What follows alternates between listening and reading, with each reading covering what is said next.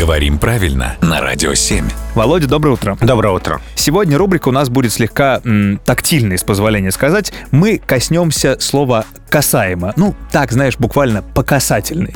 Пока это не превратилось в какой-то сумасшедший каламбур, останови меня, пожалуйста, и скажи, какие слова в каком значении мы обычно употребляем. А слово «касательно», «касательно чего-либо» а, имеет пометы в словарях книжные и официальные. То есть это в бумагах и документах относительно чего-либо. Там быть осведомленным касательно всех обстоятельств дела. То есть вот уже контекст канцелярский. Весьма. В последнее время встречается слово «касаемо», как замена слова «касательно», но это просторечие. Его мы не употребляем. А еще появился гибрид «что касаемо». И это вот совсем уже никуда не лезет, потому что это нормальная фраза «что касается», в которую вклинивается вот это вот просторечное «касаемо». И получается вообще черт знает что. Какой-то монстр. Давайте запомним, что оборота «что касаемо» не существует. Слово «касаемо» есть, но оно такое разговорно-просторечное.